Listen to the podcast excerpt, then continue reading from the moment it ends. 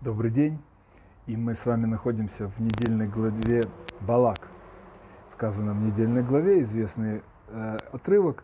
«И явил себя Бог Биламу и сказал, кто эти люди с тобой?» И комментирует этот кусочек э, э, наш великий Раши, Рабейн Шлома Ицхаки, умер в, в 11 э, 1105 году, в 12 начале 12 века.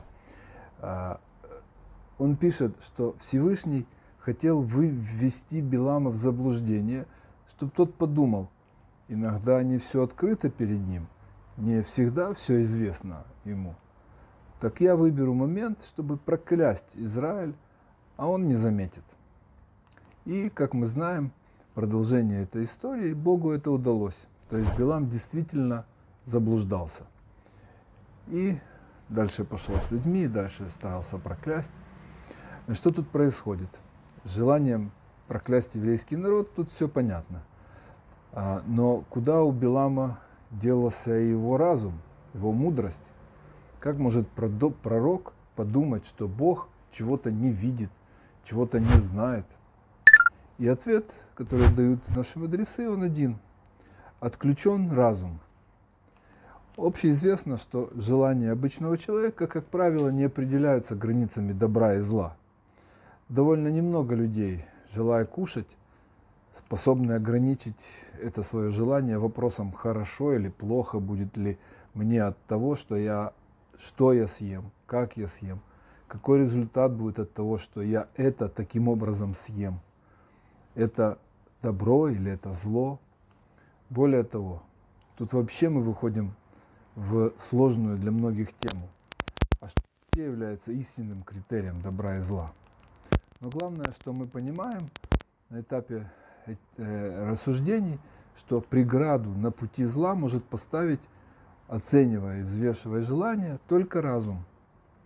Зачастую в большинстве вопросов мы вообще не включаем разум. Нашими действиями руководят инстинкты, привычки, мода, хороший тон, правила поведения, принятые в обществе.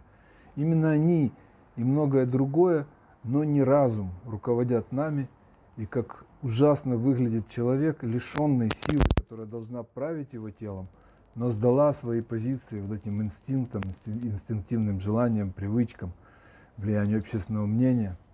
Такой человек становится похож на робота, программа которого анализирует имеющиеся в базе данных, выбирает из имеющихся в наличии примеров поведения нужный вариант. Цепочка простая. Голод – надо быстрее найти что-то запихнуть в рот. Вот очередь за хот-догами. Э, значит, люди знают, что делают. Стану и я. И дальше съем. Программа робота никогда не может выйти на уровень сверки моего решения с истиной. Ведь для этого ее истину сначала нужно постичь или хотя бы пойти по пути постижения. И это отличает робота или роботоподобного человека от человека. Желаниями человека руководит разум. Разум анализирует желания и сверяет их с истиной. И это и называется свободой выбора. Свободный выбор. Я не действую как робот, я делаю свой осознанный выбор. И вот именно постижением истины и должен заниматься человек, желающий развить свой разум, желающий отличаться от робота – желающий стать истинно свободным человеком. И таким образом мы фактически уже дали ответ на вопрос, так в чем же состояла ошибка Билама, одного из умнейших людей народов мира? Как мог такой мудрец так заблуждаться? Мудрым может называться только тот, кто в силах поставить свои желания, свою волю и сердце под контроль разуму, который сверяет свои желания с волей Бога. Человеку следует приучить себя смотреть на все глазами разума, приучить себя к добрым душевным качествам и дальше к тому, чтобы осознание разума повлияло на сердце. И этому обязывает нас и наша Святая Тора, говоря, «И познаешь ты сегодня и обратишься к сердцу своему». И там в тексте мы видим, что познание – это познание воли Бога и ничего другого. И тут же, в этом же отрывке, мы узнаем, что для того, чтобы повлиять на поведение человека, недостаточно ли знания самого по себе. Необходимо и обратишь ты, вторая часть отрывка, и обратишь к сердцу своему. То есть необходимо, чтобы мудрость и знания завоевали наше сердце и подчинили его себе. Но тут возникает другая проблема. Учат наши мудрецы, что мудрость не, искор... не укореняется в злом сердце. И значит, прежде следует очистить сердце от зла. И тут мы подходим к главному. Ведь это и была основная причина заблуждения Билама. Ведь что было дальше? Он произнес, глядя на Израиль, «Да умрет моя душа смертью праведных, и да будет будущее мое, как его».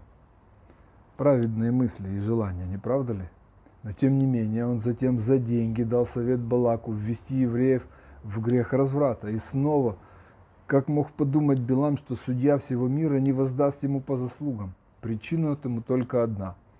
Его великие знания и мудрость не могли повлиять на злое сердце, на центр желания. Такое сердце не подчинено разуму. На него влияют другие силы. Мы как-то говорили, да, из печени исходящие желания животной души.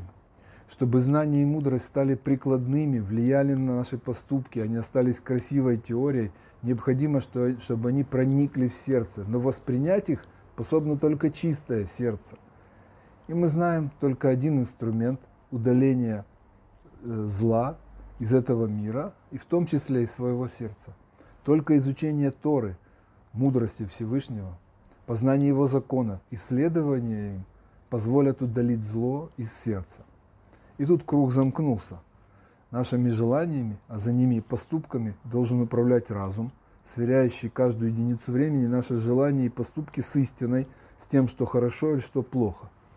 И для этого он, разум, должен быть погружен в изучение истины, в познание воли Бога.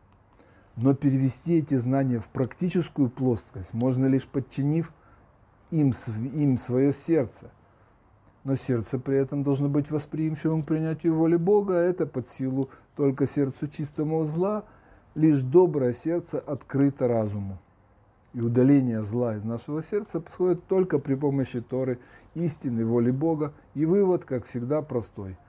Хочешь стать мудрым по-настоящему, мудрым сердцем, учи Тору и соблюдай заповеди. И Тут снова, как всегда, я хочу пожелать нам всем брахавы от слаха, благословения и успеха на этом нам нашем непростом пути. И остаемся, как всегда, дальше в поисках смысла.